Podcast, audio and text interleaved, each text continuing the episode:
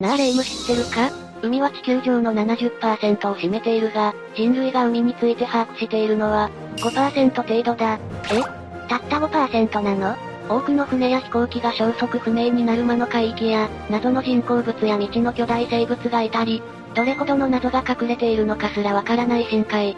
今回はそんな不思議な深海の謎を6つ紹介していくぜ。いいわね。ワクワクしてきたわ。それじゃあ早速、ゆっくりしていってね。1、古代の超巨大サメ、メガロドン。史上最大の古代サメ、メガロドンは体重が象の10倍、噛みつく力がティラノサウルスの10倍もあったと言われている。ティラノサウルスの10倍なんて驚きだわ。想像をはるかに超えているな。一説によるとメガロドンは体長が約18メートルに達し、体重は最大65トンあったらしい。あくまで推定ってことかしら？ああ、そうだ。メガロドンの大きさは歯から推定されていてその姿や最大のサイズは不明なんだ。ふむふむ。じゃあ歯が相当大きいってことなのね。ああ。メガロドンの歯は長さが10から12センチに達することもあるんだぜ。え？人の手ほどのサイズじゃない。でも、なんで歯から推定されているの？サメは軟骨魚類で化石には通常歯しか残らない。そのため、化石のみで正確な生前の姿を復元することは困難なんだ。なるほどそうなのね。またメガロドンの歯は1から2週間ごとに生え変わるため、一頭のメガロドンが一生のうちに作る歯は、約4万本と考えられている。4万本生え変わるって虫歯とは無縁ね。こうした歯の一部が海底に沈んで化石となったのが、現代に残るメガロドンの歯なんだぜ。そういうことだったのね。現代の人食いザメとして知られているホホジロザメの平均的な体長が、4から5メートル、体重が680から1100キログラムなんだ。比較するとメガロドンがいかに巨大だったかがわかるぜ。まるで大人と子供ね。さらに噛みつく力がティラノサウルスの10倍あったと言われていて、これはどの動物よりも強力だ。異次元すぎて全く想像がつかないわ。メガロドンの噛む力は最大18万ニュートン以上。ホホジロザメの噛む力が1万8219ニュートンなのでおよそ10倍に当たる。ちなみに人間の噛む力は1317ニュートンに過ぎないぜ。ええ？人間の1300倍以上って、すすぎ。海では最強だったんじゃないの？ああ。メガロドンの最古の化石は、今から2000万年前のものとされており、360万年前に絶滅するまでの約1700万年の間、最大級の捕食者として海に君臨していたとされている。それに比べて、人類はホモサピエンスが登場してからまだ約30万年しか経っていない。長い間メガロドンが食物連鎖の頂点に立っていられたのは、海で最大級の捕食者として、他の動物の大型化を阻止していたからだと考えられている。クジラの進化をテーマにした2014年の研究では、クジラはメガロドンが絶滅した直後に急激に体が大きくなったことがわかっている。サイズもパワーも桁外れだからクジラも溜まったものじゃないわね。いや、実はメガロドンには怪物級のライバルがいたとも言われているんだぜ。怪物級のライバルって気になるわね。同じ時代には体長が最大18メートルにもなる、大型のクジラであるリビアタンメルビレイも生息していたんだ。リビアタンメルビレイがメガロドンと直接戦ったかは不明だが、長く鋭い歯があったことが分かっていることから、当時の海では餌をめぐる両者の生存競争が繰り広げられていたと推測されているぜ。めちゃくちゃ強そうなクジラじゃない。これなら対等に戦えそうね。でもそんなに強いサメがどうして絶滅したの？長い間地球の海を支配していたメガロドンだが、約360万年前に地球が寒冷化し海水面が低下したことで、子育てに安全な海岸地帯が見つかりにくくなり、それが原因で結果的に絶滅したと考えられているんだ。子育てに必要な安全な託児所がなくなってしまったことが原因ってわけね。ああ、そういうことだ。2、魔の三角海域、バミューダトライアングル。バミューダトライアングルとは、アメリカ合衆国のフロリダ半島の先端と、プエルトリコ、バミューダ諸島を結ぶ三角形の海域のことだ。昔からこの地域を飛ぶ航空機や船が突然いなくなり、どう捜索しても見つけられないという事件が続いたことで知られてるぜ。恐ろしい海域ね。なんでそんなことが起こっているのかしら？バミューダ海域は一話図の通りだが、問題になっているバミューダトライアングルは、その広さ約17万平方キロメートルにわたる。この海域は非常に激しい気象で知られ、多くのハリケーンを生み出す場所なんだぜ。バミューダ海域で発生するハリケーンは原爆1万個以上のパワーにもなると言われ、海が荒れた時には波の高さは15メートルにもなるんだ。15メートルって、6階建てのビルと同じ高さじゃない？ああ、そうだ。風速は80メートルで、日本に来る強烈な台風の風速が50メートルなので、どれだけ荒い気象かがわかるぜ。なぜ、そんな荒い気象になってしまうの？嵐の起こる条件は湿気と高気温だが、この海域はそれらの条件を満たしており、天候の変化が激しく、わずか50メートルの範囲だけ嵐になり、少し離れた場所では全く影響がないといったこともあるんだ。竜巻や雷雲もよく発生し落雷も多いぜ。バミューダトライアングルが有名になったのは、1945年のアメリカ海軍の雷撃機5機、乗員14名の失踪からだ。2005年この雷撃機失踪の謎を調査するため、撮影機が同行して再現フライトが行われた。謎が多いのでとうとう調査が行われたというわけね。ああ、再現フライトでは当時の機体と同じ飛行機が使用され、5機に計14人の乗員だ。1945年当時はまだ GPS がないので、コンパスと目測のみによるフライトで行われた。あとは天候や離陸時間も当時と同じ条件で、飛行記録と更新記録も残っているので、それに合わせつつ再現フライトを行うという計画だぜ。可能な限り当時の条件を忠実に再現したわけね。ああ、そうだ。フライト計画は、1、2、3、4の順で飛行してから、1の基地に戻る。1から2の途中で爆撃演習を行う予定だった。検証がスタートし、3までは確実に何の問題もなく飛んだと考えられているが、4の前後に事件が起きたんだ。不思議なことに再現フライトの機体も、1945年の事故当時と同じ時間に同じような状況に陥った。同じ状況？ああ、当時、ケーキが壊れた。キロを見つけられないと、慌てた様子で更新が行われている。また、その時管制室のレーダーからは機体は確認できなかったんだ。レーダーからも確認できなかったなんて不思議ね。来撃機5機は位置を見失い、無線担当の西に行けという指示とは逆の東へ向かおうとしていたらしい。その後、5機はついに燃料がなくなりそのまま消息を絶ってしまったんだ。同時刻に、再現フライトの機体も同じような景気の異常が起こっていたんだ。なんとか管制の指示通りに飛び続け、無事に戻ってきたが操縦士と撮影隊は、ゾッとする体験だった、と語っている。また、詳しい専門家はこう述べているぜ。バミューダでは非常に天候の変化が激しく、海の照り返しが強い。こんな中で旧型の景気では、空と海の区別がつかなくなることがよくある。もやの出ている日は地平線もはっきりせず、そのまま海に突っ込んでもおかしくはない。つまり人為的ミスの可能性があるってことね。ただ同じ時間帯に同じような景気の異常が起こって、それが事故につながった可能性を考えると、完全に人為的ミスだとは言い切れないわね。ああ。現在では GPS が発達しているので事故は少なくなっているが、それでも事故が後を絶たず沿岸警備隊はかなり忙しいそうだぜ。特殊な自然条件の海域ではいつどんなことが起こってもおかしくはないわね。3、深海生物の謎、深海巨大礁。深海巨大礁は海の生き物が深海で大きくなる傾向のことだ。海に潜れば潜るほど周囲から水圧がかかり、水深500メートルでは金属バットがぺしゃんこに潰れてしまう。この力に対抗するために深海生物は巨大化したのではないかと言われているぜ。体を大きくすることで水圧から身を守っているわけね。ああ、そうだ。また、深海は太陽の光が届かないのでかなり寒い。水温は水深約1000メートルで2から4度にもなるんだ。深海生物の一部はこの冷たい深海で生活するために巨大化したのではないかと考えられているぜ。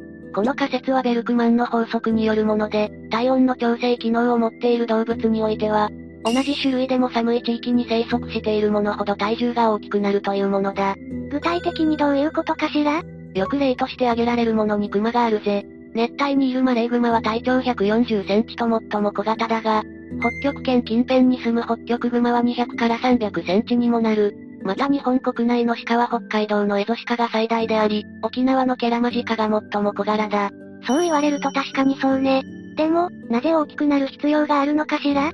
体温の調整機能を持っている動物は常に体温を一定に保つために、体内では常に熱を生産している。この熱は筋運動や様々な代謝によって生み出され、体表面からは熱が放出されそれを促進するためには、汗による気化熱が利用されるんだ。そのため体内での熱生産量はほぼ体重に比例し、放熱量は体の表面積に比例するんだぜ。なるほど。体が大きくなるほど体積に対する表面積の割合が小さくなるから、温まった体が冷めにくいってことね。ああ、そういうことだ。これは海の生物にも当てはまり、大きな海の生物のほとんどは通常寒い地域で見られるが、小さな海の生き物は暖かい地域で見られる。深海巨大礁の一般的な例としては、海底2000メートルに住む巨大なイカだ。この深さでは巨大なイカは体重が680キロまで増加し、全長14メートルまで成長するらしいぜ。680キロって軽自動車並みね。ニュースとかで見ることあるけどダイオウイカのこと？ああ、そうだ。ちなみに世界で発見された43体の死骸を DNA 解析したところ、特徴の差があまりにも小さく、一種類のダイオウイカしか存在しないことを強く示しているんだ。世界で発見されているのに、すべて同一種だったなんて驚きね。六本足の首長竜、ストロンゼイビースト。スコットランドのストロンゼイ島に首長竜に似た奇妙な死体が漂着した。漂着したのは今から200年以上昔の1808年、当時書かれたスケッチが残っている。それがこれだ。ほんと首長竜にそっくりね。ああ、そうだな。その生物の体長は17メートル近くあり、首の長さだけでも3メートルほどの巨大生物で、首や尾は蛇のような形をしていて、やや太くなっている胴体には6本の足が生えていたそうだぜ。6本の足って、奇妙な生物ね。6本の足を持つ脊椎動物って他にいたかしら？いや地球上には存在しない。また、首の先端には小さな頭がついていて、羊のような目をしていたと言われているぜ。背中には縦紙のような毛が生えており、それは銀色で一説によると暗闇の中で光るという話も残されている。暗闇で光るってますます謎めいているわね。また表面の肌は魚類ではなく、牛のような哺乳類に近い弾力だったという報告もあるぜ。その生物はエディンバラに運ばれ解剖されたが、何の生物なのか確認することはできず、新種の海蛇のような存在なのではないかと結論付けられた。皮膚の厚みは2センチほどで、胃の中は真っ赤だったそうだ。このストロンゼイビーストは解剖までされたのにもかかわらず、写真も骨や毛も残されておらず、あるのは当時のスケッチだけなんだぜ。本当にこういった脊椎動物がいたとしたら非常に興味深いわね。ああ。ただ、この未確認生物はウバザメの死骸ではないかとも言われているぜ。ウバザメ？ウバザメはあらゆる魚類の中で2番目に大きく、全長が3から8メートルにもなる。希少ではあるが、大きいものでは10メートルの個体も確認されているぜ。最大のものは1851年にカナダのファンディワンで捕獲された、12メートルを超えるウバザメだと言われている。でも特徴的な顎があるから、ウバザメじゃないんじゃないの？ウバザメは死んで腐敗が進むと、特徴的な大きな顎の骨が取れてしまい、一見してサメと認識できない場合があるんだそうだ。そのように形が変わってしまったウバザメを首長竜のような未確認生物と誤認して、騒ぎになったのかもしれないな。証拠がスケッチだけだから真相は謎のままってわけね。オーストラリアの幽霊船。カズ2。カズ2は全長12メートルのヨットで、船内が綺麗に整頓されているにもかかわらず、乗組員たちだけがいない状態で発見された。そして、ヨットの片方の方はズタズタに切り裂かれた状態だったんだ。何それ？事件に巻き込まれたんじゃないの？いや、警察は事件に巻き込まれた可能性は薄いと判断している。数2に乗船していたのは船長含む3名の男性だった。当時海はかなり荒れていて風も強かったそうだが、セールに多少の損傷があるだけで、大きな事故にあったような形跡はなかったそうだぜ。事件でも事故でもないって、不思議すぎるわね。特に奇妙だったのは、まるで船員がこれから食事を始めようとしているかのように、テーブルに食事が用意されていたことだ。エンジンは動いていてノート PC の電源も入りっぱなし、GPS も作動中だったんだ。船員の私物も残っていて、ライフジャケットも小型ボートも船に残されていた。乗組員が不在であることを除けば全て正常な状態で、乗組員がいない理由は見つからなかったわけね。ああ、そういうことだ。ますます謎が深まるわね。オーストラリアの警察が、カズ2の GPS のナビゲーションに残っている情報の分析を行ったところ、4月15日まで予定通りに進んでいたが、15日にスコールの影響で海が荒れていた海域に入っていたということが分かった。そして15日以降は潮や風に流されて進んでいたとし、15日に3人はヨットの上からいなくなったと考えたんだ。いなくなった原因は何なの？警察は機械の不良により外で修理作業をしようとした3人が誤って海に転落したと考え、15日にヨットが航行していた海域に範囲を絞って捜索活動が行われた。しかし行方不明になった3人の家族は15日にスコールがあったのであれば、救命同意が船に残っていることが不自然だと考え、誘拐された可能性を主張したんだ。確かに、海が荒れている状況であれば救命同意が残ったままなのはおかしいわね。現在でも3人は行方不明のまま、失踪した原因もわからずじまいなんだ。あまりにも謎すぎる未解決事件ね。UFO の残骸？バルト海の遺物。2011年6月、スウェーデンの海底探査会社がバルト海で謎の物体を発見した。この物体は墜落した UFO の残骸なのではという噂が広まり多くの憶測が飛び交ったんだ。UFO の残骸って大胆な憶測ね。ああ、そうだな。そして音波で調べたところ直径60メートルの円盤型の本体が、約80メートルの海底に横たわっていた。さらに200メートルほど離れた場所に円盤型の物体がもう一つ見つかったんだ。それだけで UFO だと決めつけるのは早いんじゃないかしら？異物に近づこうとしたダイバーらに異常が起こるなど、不思議な事件が立て続けに報告されているんだぜ。それもあり、自然の構造物ではなく海底に不時着した UFO ではないかと考えられているんだ。うーん。まだ根拠が弱い気がするわ。そうした中、あるダイバーの口から気になる証言が飛び出し話題になった。イギリス紙によるとダイバーが異物に接近した際、異物周辺の水温がそれまで経験したことがないほど低温だったというんだ。異物は映画スターウォーズに登場する宇宙船ミレニアムファルコンにそっくりで、まるで A 型で作られたかのような印象を受けたとも語っている。誰かが作った人工物のようだったってことね。ああ。さらに異物付近には石で作られた謎のサークルまで存在し、ダイバーは誰かが意図的に石を配置したようだったとも話しているんだ。だが、異物の異常はこれだけではない。え？まだ何かあるの？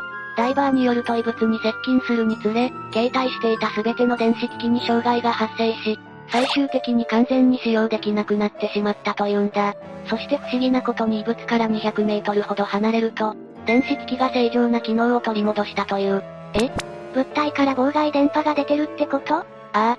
状況からしてこの物体が何らかの妨害電波を出していたとしか思えないそうだ。2018年にスウェーデンストックホルム大学の研究チームは、氷山活動でできた自然物であるとの見解を示したが、異物から採取したサンプルを分析した地質学者のスティーブ・ウィーナー氏は検査の結果、酸化鉄と新鉄鋼が含まれていることが分かり、自然に形成される物質ではないと反論している。人工物でないとしたら、バルト海の異物は一体何なの？謎が一段と深まったが、今後すべての真相が明らかになることに期待したいぜ。ってことで今日は深海の謎を6つ紹介したぜ。どれもすごく興味深くて面白かった深海のこともっともっと知りたくなってきたわ。今回紹介したのはほんの一部で、深海にはまだまだ知られていない不思議や謎がたくさんあるんだ。ぜひまた紹介してほしいわ。気になる世界の不思議や謎について、今後もどんどん紹介していくぜ。それじゃあ今日の動画はこれでおしまいだ。動画が面白かったら高評価とチャンネル登録よろしくお願いします。最後までご視聴いただきありがとうございました。